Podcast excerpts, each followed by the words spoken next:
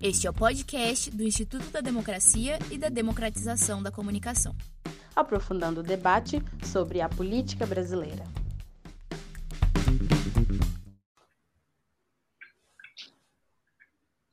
Olá,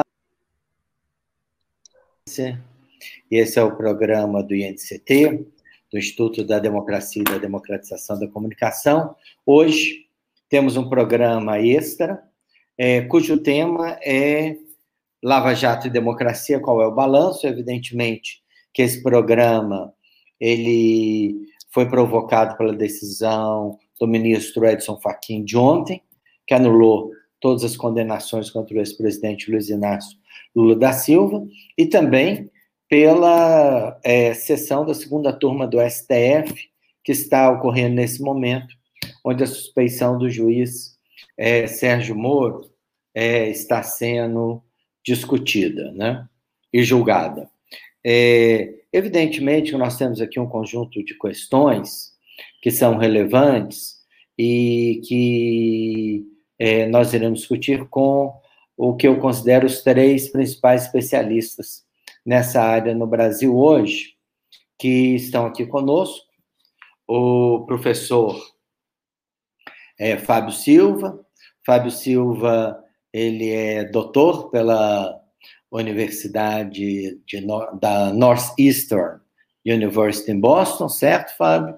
Ele foi pesquisador do IPEA, do grupo de direito do IPEA, foi chefe de gabinete do IPEA e hoje é professor da Universidade de Oklahoma, nos Estados Unidos. Professora Marjorie Marona, ela é, é doutora pela UFMG, ela é autora de diversos trabalhos é, sobre a Lava Jato, alguns deles eu tive o prazer de ser coautor, e nesse momento ela está junto com o professor Fábio Kersh, produzindo um livro sobre a Operação Lava Jato. Professor Fábio Kersh é doutor pela Universidade de São Paulo, ex-pesquisador da Casa Rui, infelizmente exilado nesse momento, mas com volta marcada aí para os próximos tempos, professor da Unirio e especialista em Ministério Público e também autor de um livro em conjunto com a professora Marjorie Marona, que irá ser publicado pela editora autêntica, né, sobre a Operação Lava Jato. O professor Fábio Silva também, ele é autor de um dos principais artigos publicados no exterior, nos Estados Unidos, sobre Operação Lava Jato, From Car Wash to Bolsonaro, Law and Lawyers in Brazil's Illiberal Turn, publicado na prestigiosa revista Journal of Law and Society, né? que é das principais da área de direito nos Estados Unidos. É, vou começar com o professor Fábio Silva, exatamente sobre o tema do artigo dele, que é, a princípio, né, uma certa ciência política, uma certa área de direito, né, é, entende que o, que o combate à corrupção ele reforça a democracia. E entende que esses momentos, né, e a Operação Lava Jato foi um deles, né, é, são momentos de reforço das instituições. Essa, na verdade, foi uma ideia muito defendida, né, aí entre 2015 até 2017, 2018, por muitos cientistas políticos, né, em geral, né, de, muitos deles, vamos dizer, chapas brancas da Operação Lava Jato, diretamente relacionados à operação, né, mas não só, né, muitos deles também não foram capazes de entender o que é que estava acontecendo no nosso país.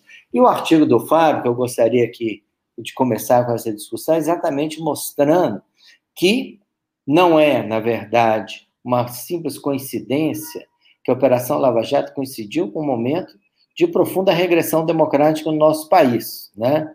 Um momento no qual as pessoas passaram a ter pouca confiança no sistema político, pouca confiança nas instituições democráticas, muita confiança nas igrejas, no exército, nem ao menos confiança no judiciário, a Operação Lava Jato aumentou.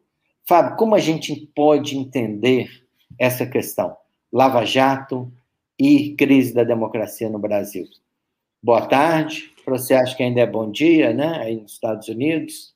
Prazer. Correto. Ter você conosco. O finzinho, o finzinho aqui da manhã, queria, na verdade, agradecer imensamente esse convite ao professor Leonardo, professora Marjorie, professor é, é, Fábio, meu xará. É, dizer que é um grande prazer, eu né, já pude contribuir outras vezes com os trabalhos do INCT e, e acho que é um dos, da, um dos centros de excelência da produção é, em, em ciências sociais no Brasil e, e é, merece aí todo o sucesso, toda a audiência que tem alcançado. Eu é, acho que a, a, sua pergunta, Léo, ela é, suscita pelo menos algumas distinções importantes sobre como se dá a relação entre combate à corrupção e democracia, né, ou, ou é, entre justiça e democracia. Uh, existe, e, eu, e, e, na minha opinião, eu já vou aqui jogar uma tese é, né, bastante ambiciosa, e na verdade não é minha, mas acho que é uma, uma coleção aí de alguns argumentos que, inclusive, vocês têm trazido à tona. É, me parece que há ao menos três é, dimensões aí dessa relação. Né? A primeira delas, obviamente, é a relação entre a justiça e a democracia eleitoral, Uh, e aí o seu próprio livro, Léo, fala muito sobre isso, né, sobre o papel que a justiça eleitoral passou a desempenhar no Brasil, com a lei da ficha limpa, uh, e o papel também que a Lava Jato teve nesse caso, quer dizer, nós estamos escutando aí, eu escutava antes, o, uh, o voto do ministro Gilmar, e algo que ele destaca lá é que essas decisões que foram tomadas no âmbito da Lava Jato foram diretamente responsáveis pela exclusão de um candidato. Né? É, existe uma outra dimensão da relação que está ligada ao Estado de Direito, ao respeito às garantias e direitos, sobretudo de minorias e oposições, né? É, mas existe também uma dimensão que eu, que eu acho que é cultural, quer dizer, de que maneira a, o combate à corrupção e, e, esse protagonismo da justiça ajudou a, né, a, a densificar determinados tipos de sentimentos na população em relação ao Estado de Direito, em relação à Constituição. E aí o que eu demonstro ali naquele artigo é que, nesse primeiro momento, né, com base nos estudos que eu desenvolvi do discurso do Ministério Público, sobretudo do procurador Deltan Dallagnol, é que era um discurso iliberal, era um discurso que fomentava né, um, um, desprezo pela, pelas leis, pelas instituições, colocando o combate à corrupção como algo que, que devesse é, parar né, acima disso tudo. Né. Agora, eu estou desenvolvendo um outro estudo no momento em que eu busco captar a, a percepção da população. E aí também o, o, diagnóstico é muito ruim, né? Porque a gente verifica, por exemplo, é, por um lado, um, uma é, é, divinificação da Lava Jato, né? A transformação da Lava Jato num ente é, divino, né? E que, portanto, tem que estar acima de qualquer é, norma.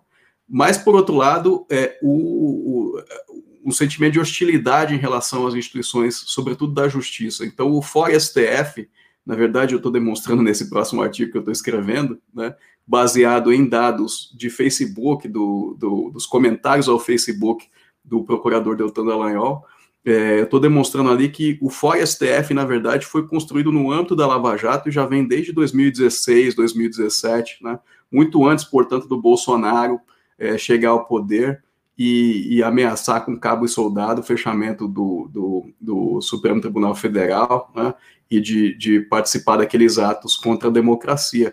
Então, a partir disso tudo, me parece que a contribuição da Lava Jato para a democracia brasileira é muito negativa, né, é, sendo que poderia ter sido melhor, e nós podemos discutir aqui sobre que condições. Obrigado, Fábio. É, eu vou passar para a professora, colega, a professora Marjorie Maron, discutir duas coisas, Marjorie, assim, Evidentemente que o, eu também estava ouvindo as considerações do ministro Gilmar Mendes há alguns minutos atrás, e a gente vê coisas que realmente são impressionantes, mas não tem dúvida que, diferentemente, mais uma vez, do que algumas pessoas é, sustentaram, a Lava Jato é uma expressão da fragilidade das instituições judiciais no Brasil. Né? Eu, pessoalmente, estou convencido disso. Né? Acho que, na verdade, é, não, não se trata só, acho que vão vir punições aí, né, tardias, e que não vão resolver os principais problemas que ela criou, mas nós temos pelo menos duas questões aqui que eu gostaria de discutir com você, Marjorie. A falta do, do juiz de instrução, um artigo muito interessante de um, de um jurista inglês na revista Foreign Policy, de alguns anos atrás, né, o juiz Roberts, que trabalha com a questão do Estado de Direito, é, no âmbito das Nações Unidas, ele é, mencionava ali, passou praticamente desapercebido, ele escreveu esse artigo depois do, do, da primeira confirmação de condenação do ex-presidente Lula no TRF4, ele dizia o seguinte: o sistema é, penal brasileiro é o sistema português do fim do século XIX, começo do século XX. Portugal e todos os países da Europa já introduziram o juiz de instrução. Os Estados Unidos não tem esse problema, porque, na verdade, o juiz né, ele é ele que cobra a legalidade, né? E seguir a legalidade é um problema do district attorney, não é um problema é, do juiz, né? Mas ainda assim, né? Nos Estados Unidos, o Lula sempre teria, o ex-presidente Lula sempre teria tido direito ao sistema de júri, onde, evidentemente, algumas dessas questões é, técnicas seriam revistas, né? De provas questionáveis. Então, nós temos um judiciário que se ele, ele, o juiz se articular com o Ministério Público, ele condena quem ele quiser, né? É isso mesmo? É essa a situação do nosso judiciário? O que pensar sobre instituições judiciais, instituições é, penais é, no Brasil, a partir daquilo que a gente já sabe hoje e aquilo que a gente aprendeu com a Vaza Jato? Boa tarde, Manjorri. Boa tarde, Léo. Boa tarde, a dupla de Fábios, queridos. Prazer estar aqui de novo participando de mais um dos eventos do INCT, junto ao coro, né? Acho que a gente tem aqui no INCT é, tendo, tem, tem, tido a oportunidade né, de fazer debates muito interessantes sobre diversos aspectos importantes da vida política nos últimos tempos. Então, salto a todos vocês eu acho que essa decisão, esse, ou esse, essa dupla de decisões, né, tanto a do Faquin ontem, como a que começa a se desenhar hoje na segunda turma, ela, de fato, como você bem aponta, diz muito para a gente a respeito do, do papel e do desempenho das instituições judiciais no Brasil nos últimos anos. Né? Eu vou tomar dois aspectos uh, dessa questão para enfrentar uh, a sua colocação, né? Em primeiro lugar, eu acho que vale a pena a gente lembrar que o Supremo Tribunal Federal construiu um protagonismo é, exercitando justamente uma competência que deveria ser uma competência secundária da Suprema Corte Brasileira, né? Que é a sua competência criminal. Né? Então, o Supremo Tribunal Federal, que hoje se coloca aí como um espaço importante de resistência aos abusos que a Lava Jato foi acumulando ao longo dos anos, foi durante muito tempo uma instância fundamental para potencializar todos esses abusos. Né? É, isso começa mesmo antes da Lava Jato, lá no caso do mensalão, né, quando a primeira vez a Suprema Corte se lançou, digamos assim, nessa aventura de, de fato, assumir o discurso de moralização da política e de engendrar esforços aí numa quase caça às bruxas. Né? Então, mobilizando diversos mecanismos que depois foram utilizados com muito mais força pela pela Lava Jato. Ali no Mensalão Supremo já promoveu uma série de mudanças, alterações de hábitos, de práticas, alterações jurisprudenciais que depois foram retomadas e sustentadas ao longo da Lava Jato. Né?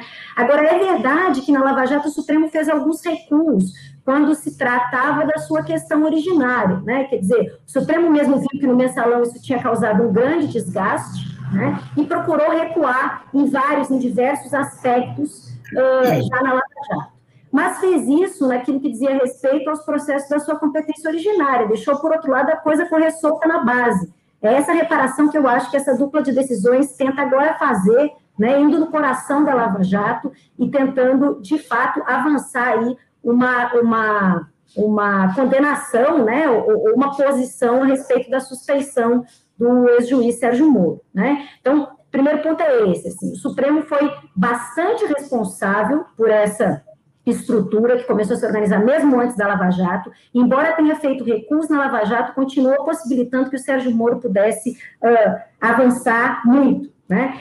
E qual que é a grande questão aí, que é o meu segundo ponto, que tem a ver com, a sua, com, com o, o, juiz de, de garantia, né? qual que talvez seja a principal, a principal característica dessa estratégia de combate à corrupção que o Sérgio Moro orquestrou lá desde Curitiba. Né? Eu e o Fábio estamos trabalhando com esse argumento no livro de agora, o que a gente viu acontecer em Curitiba, e de certa forma se replicar no Rio, foi uma espécie de quase fusão institucional. Está né?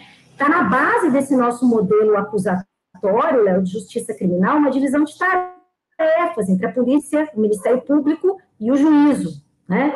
E se várias mudanças institucionais promoveram uma espécie de mitigação dessas fronteiras, o que o Sérgio Moro fez avançar, tensionando com a própria legalidade, né, não foi uma cooperação entre esses órgãos, mas uma quase fusão institucional. Então, de fato, o que o Sérgio Moro avançou desde Curitiba né, foi é, é, é, uma, uma ilegalidade né, que promoveu aí uma confusão generalizada entre os papéis da acusação e, particularmente, entre o papel da acusação e o papel do juízo. Né? Não é à toa que o Gilmar, no seu voto, é, é, indica, para além dos abusos do Sérgio Moro, uma série de outras questões relacionadas a esse problema que passou a ser um problema estrutural da justiça criminal brasileira. Né? A gente, é muito provável que a gente volte a ter essa discussão em relação aos casos no Rio de Janeiro, né? que na sétima vara também a gente vê uma atuação do juiz Bretas, que também causa certa espécie e que também tem sido alvo, por parte da defesa de diversos réus da Lava Jato, né, de muitos questionamentos. Né. Então, sem dúvida nenhuma, a gente precisa retomar seriamente a discussão a respeito do modelo de justiça criminal no Brasil, né, garantindo que se restabeleçam fronteiras um pouco mais claras entre a investigação, a acusação e o juízo. Né? Então, é, avançar aí o julgamento acerca da suspeição, né, o que é uma exceção, né? A, a justiça brasileira não costuma uh, uh, uh, ser, ser receber de muito bom grado as reclamações a respeito de suspeição dos juízos. Então, é um grande passo, né? E é um passo que pode ter, é, reverberar, digamos, estruturalmente, né? E eu espero que o faça, porque, retomando aqui, para encerrar o que o Fabinho disse logo na abertura dessa nossa conversa, né, um dos aspectos fundamentais da relação entre justiça e democracia tem a ver com respeito ao Estado de Direito, ao princípio da legalidade. Né? E no âmbito da justiça criminal, esse extensionamento com o modelo acusatório parece que colocou essas coisas bastante a perder. Eu, como o Fabinho, não vejo é, muito, de, com, com, muitos bons olhos os resultados da Lava Jato, uh, para o que diz respeito aos desafios que a nossa democracia tem aí pela frente. Obrigado, Marjorie. Fábio, Fábio Kersh, boa tarde tá para você, obrigado aí por estar conosco. E aí nós temos duas questões aqui, Fábio, que eu gostaria que você discutisse. Primeiro, evidentemente, o Ministério Público, né? Tem dúvida que entre todo mundo que sai arranhado é, desse processo, quem mais sai arranhado, ainda mais do que o juiz Sérgio Moro, na minha opinião, é o Ministério Público Federal, né? Maneira como ele organizou a força-tarefa, o que a gente já sabe dela, né? E pensar que algumas décadas atrás o Ministério Público era a vedete da democracia brasileira, né? A inovação, a defesa de direitos, né? Todos nós escrevemos alguma coisa sobre isso, né? Talvez até precisamos rever aí um pouco, né? E a pergunta é: como que o Ministério Público sai de uma instituição de garantia de direitos, de ampliação de direitos, de defesa da democracia, para uma instituição dirigida por um né, menino que é, entrou, inclusive, no Ministério Público com ação judicial, por, por meio de uma ação judicial, né? cria uma força-tarefa ideologicamente homogênea, esse também questão eu gostaria que você discutisse. Fábio, assim, o, a, a ideia da força-tarefa não, não, não é, ela não opera bem no direito brasileiro, né? Porque, na verdade, como você, é, você consegue homogeneizar politicamente a força-tarefa. A força-tarefa do Ministério Público ligada à Operação Lava Jato Curitiba, ela é igualmente extrema-direita.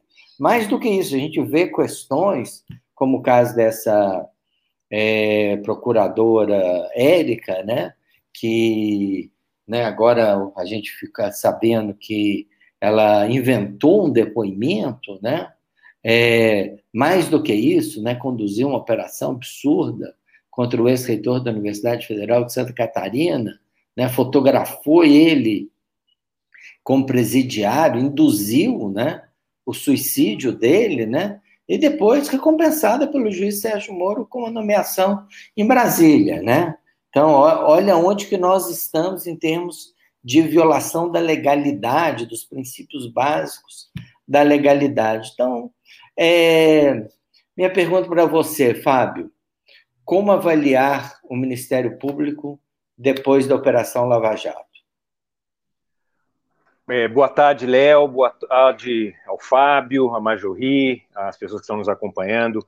Olha, Léo, eu, eu vou te falar que eu não vou ter que rever muito o que eu escrevi, não, porque eu fui muito crítico sempre a esse desenho de Ministério Público, porque essa combinação de muita autonomia com muita discricionariedade é bastante incomum em democracia, não só para o Ministério Público, mas para todos os agentes não eleitos do Estado, né?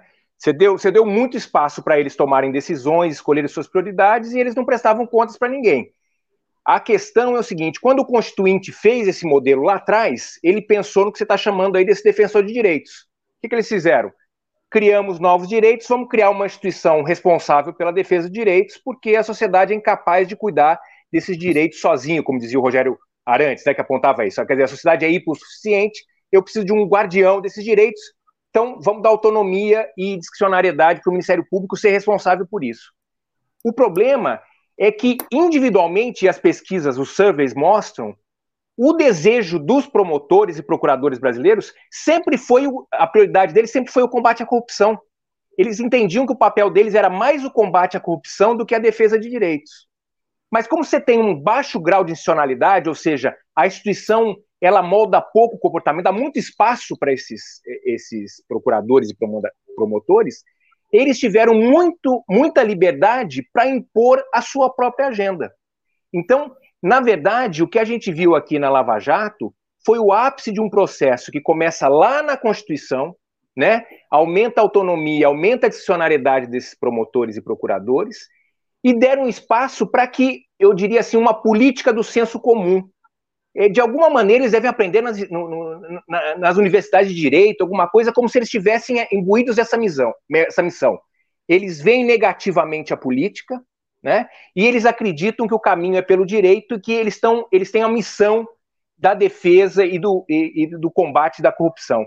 E como eles têm muito espaço para eles mesmos escolherem suas prioridades, eles impuseram isso. Aquele Ministério Público pensado para a defesa de direitos vai sendo abandonado ao longo do tempo e o, o, o, o ponto, né, do ponto de vista deles, o ponto alto é, esse, é essa força-tarefa, esse Ministério Público, que se transforma num um agente de combate à corrupção, impondo uma visão é, pessoal de mundo, de valores, do que eles entendem por política.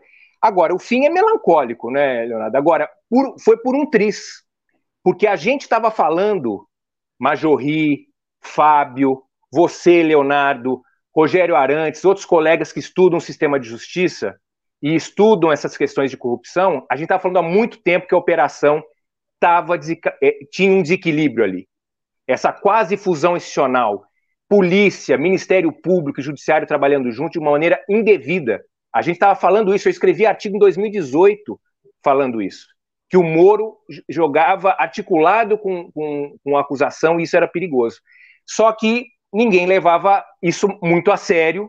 O Supremo, como disse a Machorri, passava pano para o Moro e para o Ministério Público, e foi graças aos vazamentos. Esse hacker mudou o jogo político, porque ele transformou numa prova inequívoca o que os cientistas sérios, né, com distanciamento, estavam dizendo há muito tempo. A Operação Lava Jato estava supostamente por um fim que eles entendiam nobre, passando por cima de procedimentos necessários e fundamentais para a democracia. É, obrigado, Fábio. Tem uma questão que é inevitável a gente trabalhar aqui, né? Assim, é, muitas instituições falharam para a Lava Jato conseguir pautar o Brasil da maneira como ela pautou. Eu, eu lembro de começo de 2016, se não me engano, houve uma pesquisa onde mais de 90% dos brasileiros apoiavam a Operação Lava Jato. E, assim, evidentemente que isso tem a ver com a agenda anticorrupção, mas tem a ver também com a maneira como a nossa mídia opera e com a maneira como a Operação Lava Jato é, se relacionou é, com a mídia, né? Então, é extremamente interessante, pelo menos é, interessante ao mesmo tempo patético, né? Que a nota do Ministério Público Federal durante o dia da condução coercitiva do ex-presidente Lula foi redigida por uma ou conferida por um jornalista da Rede Globo, né? Não por acaso aquele cobria a Operação Lava Jato, né? Então, nós temos uma questão aqui que é extremamente interessante, que é a imprensa alternativa, os novos blogs, não por acaso o hacker procurou o Intercept, que procurou a Folha de São Paulo, né? Então, assim, nós temos, na verdade, uma dinâmica onde a grande imprensa brasileira aderiu ao discurso da Operação Lava Jato, sem, na verdade, é, investigar minimamente isso que o, o, o professor Fábio Kersh mencionou aqui há pouco, né? Existiam algumas evidências. Parecia um pouco estranho né, a maneira como o Deltan Dallagnol é, se comportava, a maneira como, por exemplo, se pressionava o ministro Teori Zavascki, tudo aquilo ali parecia estranho, atípico, né? Ainda assim, né, é, não tivemos nenhum furo da grande imprensa brasileira até o vazamento do hacker. É, Fábio, sei que essa não é sua área, mas é, gostaria que você pensasse um pouco isso. A mídia brasileira faz parte disso que você chama da virada iliberal, né? E como é. Na próxima a gente chama o João Félix. É, a próxima a gente, chama, próxima a gente chama o João Félix aqui da, do INCT também, ele vai poder dar essa contribuição né, com, com mais propriedade. Olha, é, o Léo, é, não faz parte, eu não sou um, um, um, acadêmico de estudos de imprensa, mas esse estudo que eu fiz, que você citou no começo, que foi baseado em é, entrevistas para jornais, ali eu mapeei 10 mil, mais de 10.200 ocorrências, né, é, da Lava Jato na mídia entre 2014 a 2018, e cheguei ao final um filtro de um pouco menos de 200 entrevistas, além de 82 outros artigos que eu, que eu considerei na análise, né, e, e, ali, para mim, fica muito evidente que a mídia praticou muito do que se chama de, aí, é, de maneira informal, do jornalismo declaratório. Né? Boa parte desses artigos que eu encontrava eram é, jornalistas basicamente repetindo os argumentos do, dos promotores, a forma como é, os promotores é, é né, elaboravam a, as questões. Né? E, e, acho que faltou, sim, e, e, e, há, veja, há alguma, algum, algumas questões importantíssimas aí sobre a forma como se conta a história do Brasil, por exemplo, né? É, o, o, na, o, a condenação do ex-presidente Lula se, se deu nesse processo é, do triplex, pelo menos, né, e do, do sítio também, como é, chefe do esquema de corrupção. Né? É, pô, não tem um jornalista que poderia perguntar, por exemplo, é, para os é, procuradores né, sobre é, como é que você pode chamar alguém de chefe do esquema se você também atribui, é, é, é, em algumas outras entrevistas, você diz que o esquema, na verdade, é generalizado e não é obra de um partido só. Né? Quer dizer, você se permite esse tipo de manipulação, né, que, que no fundo ali é, visava construir um inimigo específico, né, sobre o qual a Lava Jato depositaria ali é, toda a sua energia para poder condenar, né, é, com repercussões, se não, se não tinha objetivos políticos, teve repercussões políticas evidentes, né? Então, é, eu acho que faltou sim a imprensa brasileira fazer um dever de casa. É, eu acho que faltou perceber a gravidade né, da, de, de é, é dos movimentos que estavam ocorrendo e o que isso significava é, para é, gerar na opinião pública uma compreensão dos fatos, né, dos próprios fatos. e existem ali inúmeras evidências ao longo do processo. A gente vê, por exemplo, né, tem um, um depoimento do, do Nestor Severo isso está gravado em vídeo, né, vídeos que são disponibilizados aí é, de, de, delações, né, é, em que ele diz, ele, ele é, é confrontado ali com, com, uma planilha, né, em que um, um advogado pergunta para ele, mas você existe aqui algum lugar que você menciona que o, a primeira propina que você pagou foi em 96. Por que, que isso não está aqui na planilha? Aí ele responde, não, porque o Ministério Público me orientou a falar só depois de 2003, né? É, isso é algo que se o judiciário né, faz sem, é, como o professor Fábio dizia aqui, sem nenhum tipo de controle nessa relação de fusão institucional com o Ministério Público, de que a professora Majorri falava, é, é papel da imprensa levantar, afinal de contas, qual é a natureza? Desculpa, qual é a natureza da corrupção no Brasil, quando começou isso, né, é, de que maneira é, isso estava estruturado e qual é o papel dos partidos, mas também qual é o papel das empresas, o papel das empresas ficou absolutamente é, é, escondido né, na narrativa. Parece que a corrupção no Brasil é um problema do Estado e, e mais do que do Estado, de um, de um, de um partido em especial. Né? É, tudo isso foi. É, é, é, era, era, era uma, uma compreensão dos fatos que foi sendo gerada e compartilhada na sociedade, para qual a imprensa passou a servir como um mero conduíte, não como é, um espaço de processamento e de questionamento. É, obrigado, Fábio. Ô, Léo, você me permite um adendo a essa questão claro. que você colocou, professor Fábio Silva? Porque é interessante observar, né, assim, que também por parte dos agentes políticos, essa possibilidade que foi aberta aí de conduzir a narrativa pública a respeito da Lava Jato, é, trazia uma nova capa de legitimação para os diversos abusos que eles iam praticando, né? Quer dizer, a gente sabe desde muito tempo, né, tem todo um debate em torno da, do fato de que se dizia que o judiciário é o the least dangerous branch, né? Aquele, aquele poder que não tem nem a chave do cofre, nem a espada, então que para se tornar de fato efetivo e ampliar aí né, a sua capacidade de estar no mundo de produzir efeitos, ele necessita, em alguma medida, do apoio difuso da opinião pública. Né? E, nesse sentido, os agentes judiciais mobilizaram muito bem a, mídia e, e, capturar as estratégias da mídia de escandalização do combate à corrupção, né, possibilitando que, de fato, a mídia viesse a, a, a pautar a opinião pública né, e a construir, aí, de certa forma, em aliança com os interesses dos próprios agentes judiciais, uma certa narrativa pública que se tornou quase é, que, que, que intransponível. Né? Chegou um dado momento, e eu lembro de estar na LASA, no Congresso da LASA, é, e, e, e, já apresentando alguns dados dessa pesquisa que eu e o Fábio uh, temos desenvolvido sobre a Lava Jato, que agora vai, vai se transformar num livro, né? É, e, e, apresentar essas questões, os limites do próprio desenho de combate à corrupção que se, que se organizou no Brasil nos últimos anos, e ser tratada quase como alguém que estava, na verdade, negando a corrupção ou defendendo a corrupção no Brasil. Né? Isso, isso, e eu não estou falando, eu não estou falando do senso comum, estou falando de colegas nossos que estavam na sessão e que claramente não conseguiam observar a distinção na minha fala entre o que é criticar um determinado modelo de combate à corrupção, né? E o que é ser favorável ou negar a própria existência do fenômeno.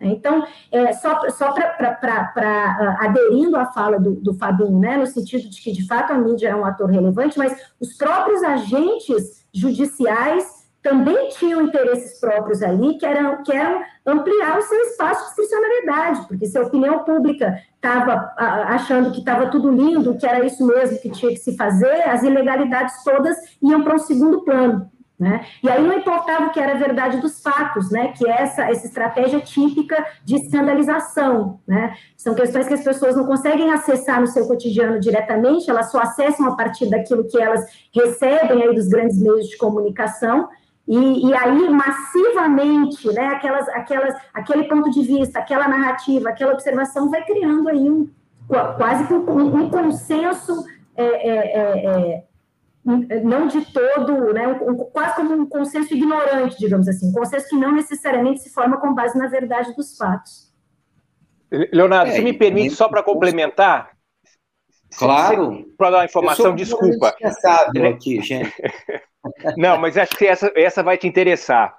É, eu e a Majorri, nesse livro, a gente analisou as pesquisas Datafolha desde lá do Fernando Henrique. São mais de 30 pesquisas. E naquela pergunta que fazem para o cidadão, para o eleitor, fala assim: qual o maior problema do Brasil? Sempre foi, Léo, saúde, violência, né, educação. Se transforma a corrupção, corrupção ganha vira o, maior problema quando começa ali a Lava Jato crescer, o impeachment, e aí ela faz, você vai, a gente faz o gráfico assim, vai, o gráfico cresce, né? Corrupção vira o maior problema do Brasil. Durante anos, durante um período bem grande dessa, dessa coisa da Dilma. Quando entra o Bolsonaro, o gráfico começa a cair, a, a, a corrupção perde de novo, deixa de ser prioridade. Então, muito, muito, boa parte do discurso é, é, dos defensores era, inclusive, o seguinte: que o Ministério Público, por exemplo, fazia como se fosse em nome do povo. Como o povo estava apoiando aquilo, era uma espécie, eles tinham uma espécie de legitimidade, não pelo voto, mas pelo apoio popular. Mas é interessante observar que como essa narrativa, né, como diz o Fabinho, né, ele analisa isso, como essa narrativa da corrupção, ela vai reforçando a opinião pública e a opinião pública vai legitimando esses atores. É muito interessante acompanhar é, esse crescimento da questão da corrupção alimentado pela imprensa e pelo discurso do, do, do, do sistema de justiça, foi, foi é, convencendo a população que esse era o maior problema, e cada vez que convencia, eles tinham mais legitimidade, né? E fora a, a, o desenho institucional, que dava muita liberdade e pouco controle, para atuar como a gente é, acompanhou aí até pouco tempo atrás. É, eu também acrescentaria aí, comentando o seu comentário, né, já que a gente está aqui quase debatendo a quatro, né, que é, é interessante também como ia o colunista da Folha, o Celso é, Rocha, né, ele fez esse comentário recentemente, ele diz o seguinte, o brasileiro comum ele foi iludido por duas coisas. Um, ele acabou se convencendo que a crise econômica era resultado da corrupção, né? Porque de alguma maneira você teve essa coincidência, né? Diferente de outros países, né? Então, é, a Operação Lava Jato, ela, ela é, cresce no momento de forte é, já crise econômica, ela acentua essa crise econômica, na medida que ela praticamente é, acaba com o, o, setor de construção naval no Rio de Janeiro, é, entre outras coisas, diminui o preço da Petrobras, então, na verdade, ela potencializa. As pessoas falam, tá vendo? O país está muito mal, olha, isso é resultado da corrupção, né? E, e é necessário um argumento muito mais sofisticado para entender os problemas da economia brasileira. Essa é uma questão. A segunda, que aqui eu, eu gosto de brincar às vezes, dizendo que o argumento do motorista de táxi em São Paulo se generalizou e chegou até a academia, que é sem corrupção, o Brasil é um país maravilhoso, a economia se recupera e nós quase não temos outro problema. E os, a opinião pública no país operou sobre esses dois é, pressupostos, né? Infelizmente, né? Nem a economia vai se recuperar por causa disso e muito menos, né? É, a gente vai ter é, a gente não conseguiu nesse período discutir projetos de país, os problemas do país, chegando aí à situação trágica que nós estamos aí na pandemia, né? Então, na verdade, a Operação Lava Jato, ela é uma pseudotopia, né? É, ou seja, ela cria um projeto de país. É no mesmo momento que os brasileiros acham que o principal problema do país é a corrupção, eles também acham que isso pode, então, ser um projeto político, né? E acabamos aí no Bolsonaro assim. Eu sei que o Fabinho está quase precisando sair, né? Ele tem aula aí é, daqui a pouco, mas quer comentar um pouco sobre isso, Fábio? Posso comentar, sim, sobretudo no, naquela última parte da, da, da, primeira parte da sua fala, quando você dizia que saiu é, da, do, do táxi e chegou à academia, né? Porque, de fato, é, e aí, na verdade, queria fazer duas observações. Primeiro que é, tanto, tanto Fábio quanto Majorri falaram no começo sobre é, elementos mais estruturais, né, institucionais, que levaram a Lava Jato a se desdobrar da maneira como se desdobrou. E, mas tem um, uma lacuna que eu vejo na análise deles, é, se me permitem, que é a questão internacional. Existe também é, um, um, um, aparato né, que transcende as fronteiras do Brasil é, e que né, de certa forma, oferece aí é, recursos, né, para que recursos retóricos, né, recursos, é, modelos de atuação, né, é, a partir dos quais esses promotores e esse juiz né, é, é, acabaram conseguindo fazer o que, o que fizeram e adquirir legitimidade por isso. Nós não podemos ignorar, por exemplo, que é, né, Moro Deltan ganharam prêmios internacionalmente, né, tiveram toda aí é, uma evidência né, em, em, espaços importantes. Moro fez o discurso de formatura da Universidade de Notre Dame, que Leonardo sabe muito bem, é um lugar de muito prestígio né, no campo da ciência política e do direito. Né? Então, foi uma visibilidade que foi dada inclusive pela Academia Internacional. Né? E aí, é, assim como Marjorie falava que ela é, né, sofreu aí é, hostilidade na LASA, né, que eu também, eu também durante algum tempo aqui nos Estados Unidos, né, é, é, tive é, esse tipo de situação, né, de, de, de não ser compreendido, né, como alguém que fazia uma crítica bem informada, em primeiro lugar, talvez mais bem informada do que os americanos, né, e bem intencionada ao que estava acontecendo, justamente vislumbrando esse tipo de é, resultado né, que a operação é, podia, é, podia causar. Então, é, olhar o papel da academia, assim como da mídia, me parece também é, fundamental. Né? É, muito, houve, muito, houve muito livro produzido, muito artigo produzido e muita carreira que foi impulsionada, né? Aí, também na linha de, de ser conduíte simplesmente é, de argumentos e de prestígios para promotores e juízes, e acho que é, precisa de uma autocrítica aí também na academia. Muito bom, Fábio. Gente, caminhando para o final, é, qual futuro a gente pode pensar nessa relação direito-democracia, né? Claro que o direito é fundamental para a democracia, claro que o que a Lava Jato fez com o direito brasileiro degradou a nossa democracia, né? Estamos, resultado é né, um ataque generalizado a instituições importantes, à mídia, ao próprio STF, às instituições de controle. Como pensar é, os próximos passos de uma possível recuperação? O STF tem peso, legitimidade para conduzir esse processo. O nosso amigo Aras, né, que temos que conversar um pouco sobre ele ainda, não é, Fábio? É, como ele vai reagir a essa questão? O que está colocado aí no, como próximos passos? Posso iniciar, Léo? Claro. Eu vou iniciar respondendo o Fábio. respondendo o Fábio para dizer, na verdade, que não, se trata propriamente de uma lacuna. A dimensão internacional é fundamental do meu ponto de vista, mas justamente nos termos que você colocou. Eu acho que a dimensão institucional dá aquele amálgama entre cultura organizacional e estrutura institucional. Então, eu entendo fundamental pensar a dimensão é, internacional quando a gente pensa quem são esses agentes, principalmente no ambiente, como o Fábio já referiu, em que eles têm amplo espaço de discricionalidade.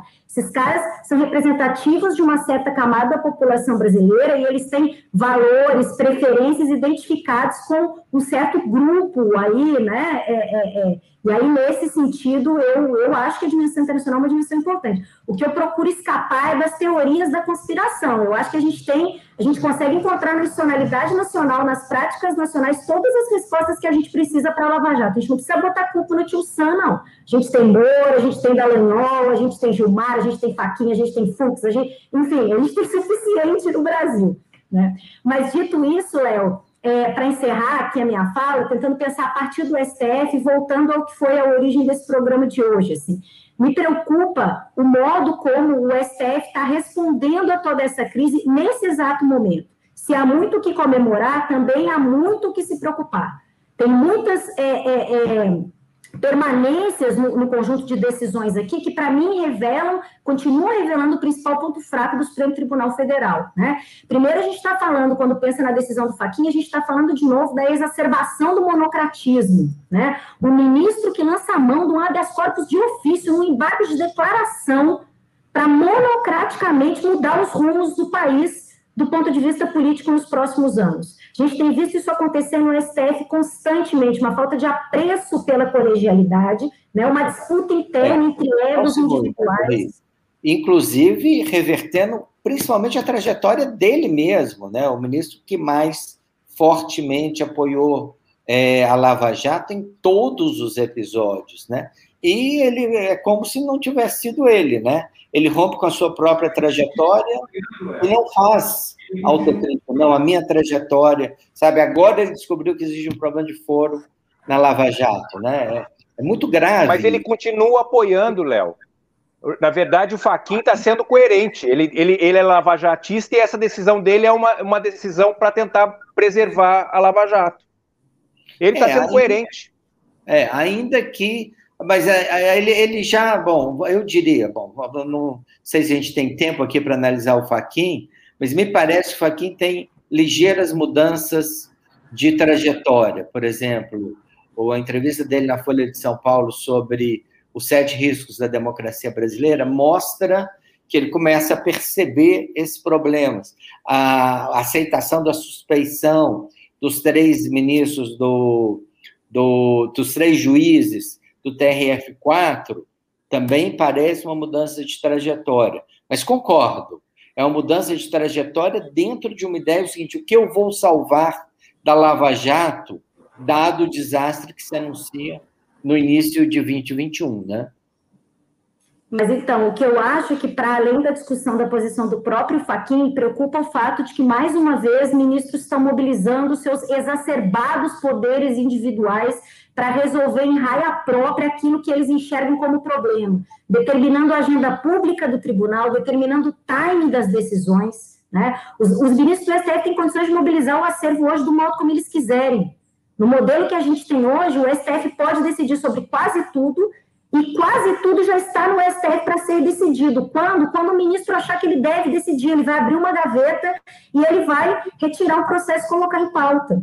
Né? Então, eu acho, Léo, para resumir aqui a ópera, né, que a gente tem motivos para ficar preocupados, porque a gente está resolvendo sim, e, e teria que fazer, e tem que fazer, uma reparação mais do que necessária, essa que está sendo feita, com as decisões acumuladas de ontem e hoje, né, que deve ser confirmada no plenário logo na sequência. Né? Mas pensando institucionalmente relações entre justiça e democracia, a gente precisa repensar reforços à colegialidade do Supremo Tribunal Federal, a gente precisa pensar é, é, um, um, modelo que seja um modelo que, de certa forma, mitigue esses poderes individuais que os ministros hoje têm é, e, e, que ainda se exacerbam mais quando estão na presidência da corte quando estão à frente na relatoria de, de casos. Né? Então, isso ainda me preocupa é, profundamente. Né? E me preocupa não só quando o STF atua diretamente na jurisdição constitucional, mas me preocupa também pelos sinais que ele dá para as bases, né? pelos sinais que ele dá para as instâncias inferiores. Né? Então, é, eu acho que esse seria o meu, o meu comentário final aqui. Fábio, comentário final: Ministério Público, qual o futuro? Podemos pensar com aras que de alguma maneira ajudou na, em colocar a Lava Jato numa situação bastante delicada, mas que, por outro lado, nega todas as melhores tradições do Ministério Público. A decisão reforça ou não reforça ele? O que a gente pode pensar em termos de futuro do Ministério eu, Público? Olha, Léo, eu acho que é tão difícil pensar o futuro do Ministério Público, inclusive é, é, pelo governo que a gente tem, né? Qualquer ainda continua muito difícil você discutir, é, por exemplo, forma de indicação, né? É, o que o, o, essa forma de indicação que o presidente escolhe, que é o que está na Constituição, ela tem vantagens, né? O presidente, é, hoje em dia você defender isso fica muito ruim porque quem é presidente é o Bolsonaro, quer dizer, a, o que eu estou querendo falar é que às vezes a gente está é, pensando no futuro de uma instituição, o desenho institucional, etc., mas está muito contaminado pela conjuntura. Então a gente, eu, eu, eu, eu, confesso que eu não sou muito otimista. Eu acho que é, é, a Lava Jato teve um fim melancólico, né? Mas não vai ter força suficiente para ter isso provocar efetivamente uma revisão dessa, dessas duas coisas que eu entendo que são o maior, maior problema do Ministério Público, que é o excesso de autonomia e o excesso de discricionalidade. Eu acho que isso é, talvez é, desestimule um pouco iniciativas é, é, é desse tipo, é, mas a ponto de uma mudança, de uma, uma discussão sobre o modelo institucional, sobre o futuro da, do, do, do, das instituições de justiça tal, eu confesso que nesse momento eu não estou otimista e com certeza esse governo não tem condições de puxar é, essa discussão. Só para terminar, eu acho que o Aras vai fazer o mínimo possível. É, ele não vai, ele vai ter que cumprir tabela ali e tal, mas ele não vai ser um, um atuar fortemente para ir contra a decisão é, do Supremo. O Aras, é, eu chamo ele de o equilibrista geral da República. Ele não é um engavetador. Ele é mais sofisticado que o Brindeiro. O Brindeiro é um engavetador.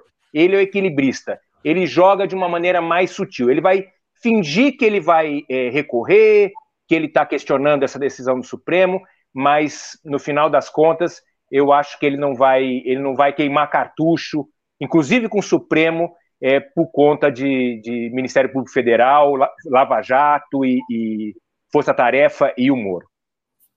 Fabinho, colocações finais? Sim, é, é talvez para jogar um, um, uma camada adicional de é, complicação ao, ao, que Marjorie e Fábio disseram, né?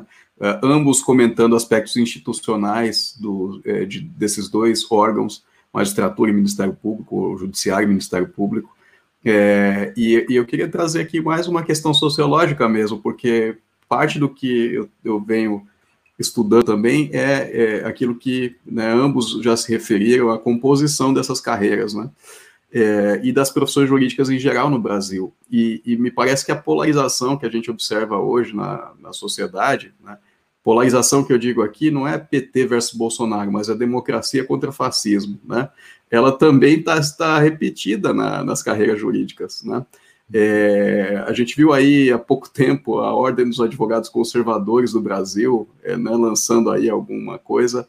É, as carreiras todas elas estão desenvolvendo esse tipo de associativismo, né, é, reacionário, é, e, e, essas pessoas estão no Estado, elas têm é, autonomia, discricionalidade e né, vitalicidade nas suas posições, né? É, Fábio dizia aqui que pode ser que não haja mais esse tipo de ímpeto, né, espasmo é, no Ministério Público, mas tem lá o procurador Ailton, né, que é, é, é recomenda cloroquina contra a Covid, né, entre outros. É, então, eu acho que, de fato, vai ser muito difícil, porque é difícil mesmo construir instituições, mas porque né, a, a, o barro da onde a gente vai poder é, é fazer essa, essa moldagem, é, ele realmente está muito é, tá muito difícil ser manipulado, né? É, o, o, o, elemento aí é, so, social, né, humano da, da, do mundo jurídico brasileiro hoje está muito afetado por todas essas mudanças que a gente assistiu na sociedade aí, infelizmente. Fábio, um dos procuradores que está nos ouvindo, o doutor Edson Baeta, do Ministério Público de Minas Gerais, fala mudanças fundamentais na carreira, no estudo e no ensino do direito no Brasil. Estão mais do que na hora, né? Ui, acho que ele nós perdemos. Bom, é, gente, então é, vou agradecer muito os três. Perdemos aqui rapidamente no Estou de volta. Ah, está de volta? Gostaria de fazer alguns comentários comparando ensino de direito no Brasil, nos Estados Unidos, o que, que precisa mudar? Muito difícil falar assim rapidinho, né? É, mas, mas eu acho é, só é, é me, me, parece que precisa desenvolver um, um, sentido cada vez, cada vez mais eu acho que as instituições né, sobre as quais a gente falava aqui elas têm que ter uma correspondência é, na, na sociedade, nas atitudes, né, na, na, no senso de responsabilidade das pessoas, né? É, e me parece que se não, não houver compromisso desses agentes de construir essas instituições e de honrar aquilo que está na Constituição Federal, é, começa, começa a ficar muito difícil. Eu acho que a gente tem que dar espaço um pouco atrás, né? É, e, e, realmente compreender que é, não há democracia sem democratas, né? não há Estado de Direito sem pessoas é, que estejam imbuídas é, de, do compromisso com isso. Né? Bom, com essa frase, eu vou encerrar o programa de hoje, agradecer muito aos três, né, chamados de última hora, e nem por isso menos brilhantes, né? Realmente acho que a gente avançou muito nesse debate. Muito obrigado, Fábio Kersh, Fábio Silva, Marjorie. É, acho que nós temos é, agora é, análises importantes suficientes para pensar os problemas que a Lava Jato trouxe para a democracia e para o Estado de Direito no Brasil. Muito obrigado.